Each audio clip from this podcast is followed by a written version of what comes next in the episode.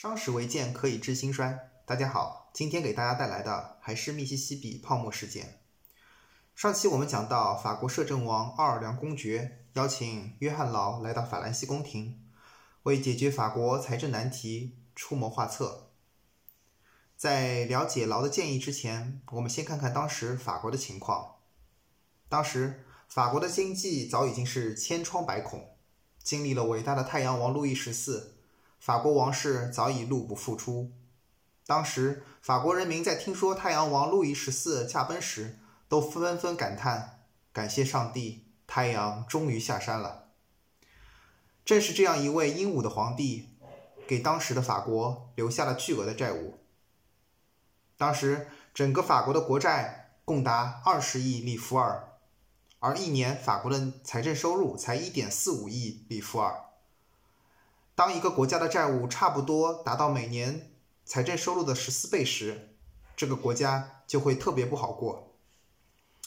而法国这二十亿里弗尔的债务，大部分是从四十个私人银行家那里借来的，以国债的形式发行，而这些国债的面值利率为百分之四点五。这些没有被偿付的国债，虽然名义利率为百分之四点五。但由于它面值总额高达二十亿里弗尔，所以每年所需支出的利息为九千万里弗尔，而当时这些国债的市场价值才值四点三亿里弗尔，如此算来，债券的实际利率竟然高达了百分之二十。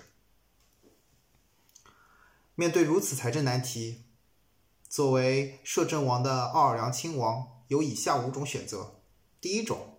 宣布法国国家破产。第二种，竭尽所能进行大规模的征税。第三种，使自己发行的硬币缩水，也就是收回所有的硬币，然后用含金量更低的硬币替换。第四种，出售垄断特许权，比如说卖出一些商品或者殖民地的全部贸易的特许权。第五种，也就是查抄腐败政府官员的财产。奥尔良公爵选择了两种方式，第一种就是使他所发行的硬币缩水；第二种方式就是查抄官员的财产。他下令所有的硬币必须得收回造币厂重新铸造，并且禁止使用原来的旧币，而替换的新硬币含金量只有过去的百分之八十。这种所有硬币替换完之后，对国家的财政贡献也仅仅只是新增了七千万里弗尔。公爵还向人民承诺，如果有人举报腐败的官员，当这些官员被定罪之后，这个举报者就可以获得官员的百分之二十的财产。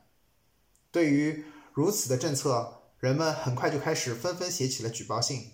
一时之间，法国的法庭非常热闹。最终，政府查抄了一点八亿里弗尔。采用了上述的两种方法，奥尔良公爵也只是填补了法国国家债务的百分之七点五。或者说还不到两年的利息支出，他自己绞尽脑汁也无计可施。到了这种情况，他不得不求助于外人。而此时，约翰劳的那本小册子就仿佛是最后的救命稻草，让他发现了一个新的希望。一七一六年，奥尔良亲王摄政的第二年，他接见了劳，并和他探讨了施政政策。而此时，劳已经是四十四岁的大富豪了。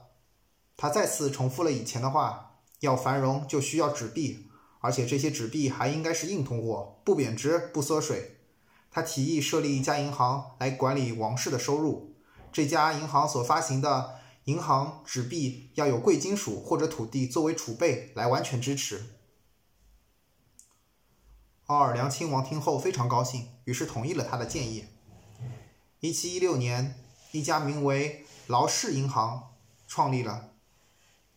劳氏银行从担保业务开始做起，并宣布所有的税收都要使用劳氏银行所发行的银行纸币缴纳。由此，法国进入了纸币时代。劳氏银行的资本为六百万里弗尔。如果你想购买它的股份，那必须得用硬币支付其中的百分之二十五，而其余的百分之七十五必须得用国债券来支付。但即使如此，能转换成劳氏银行能冲销的国债也只有四百五十万里弗尔，只占国债总额非常少的一部分。但这时就显现出劳的天才了，他规定说，凡是劳氏银行发行的银行纸币可以见票即付，也就是说，无论何时你来，你只要愿意到他这边来，你只要拿出你所持有的银行纸币，他就可以给你兑换成法市面上流通的硬币。同时宣布，银行纸币可以兑换成旧币。现在市面上流通的都是缩水的新币，而约翰劳可以支付那些原始价值的旧币。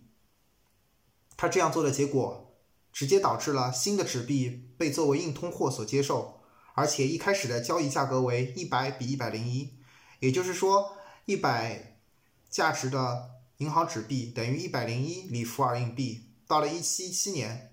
纸币对硬币的汇率已经来到了一百比一百一十五，纸币升值了百分之十五。对此，奥尔良公爵对于银行的兴趣也就越来越大。他决定给银行更多的特权，包括了演练经营的唯一特权，进一步支持银行。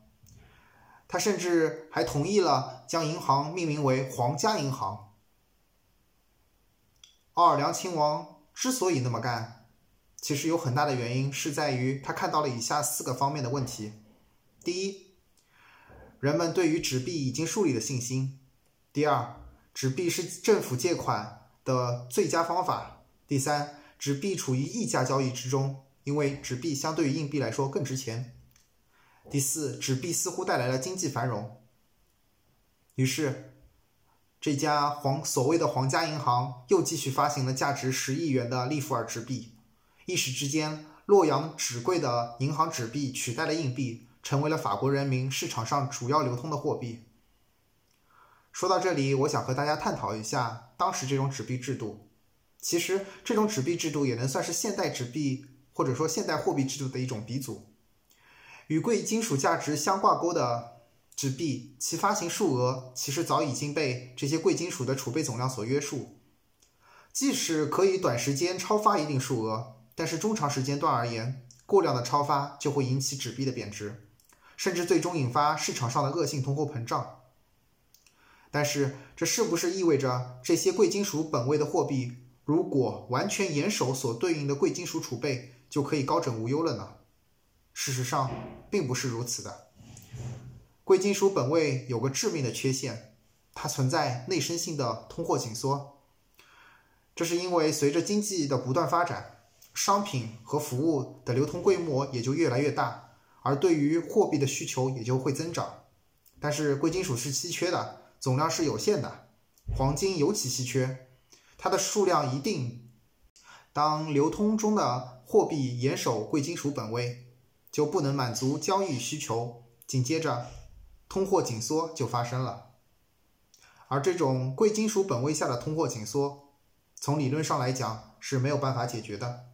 也就是说，最终会引发严重的经济萎缩。因此，这也是我一直反感比特币机制的原因。如果大大家对此有兴趣，除了可以听一听我们之前一期关于比特币的节目，未来我可能会重新录制一期关于比特币的分析，增加更多学理上的分析。好了，今天的节目就到这里。知己知彼，百战不殆。希望用我的陪伴。与您共同发掘财富的密码，领悟财经背后的真相。如果您觉得节目对您有所帮助，请您多多订阅、评论加分享，谢谢大家。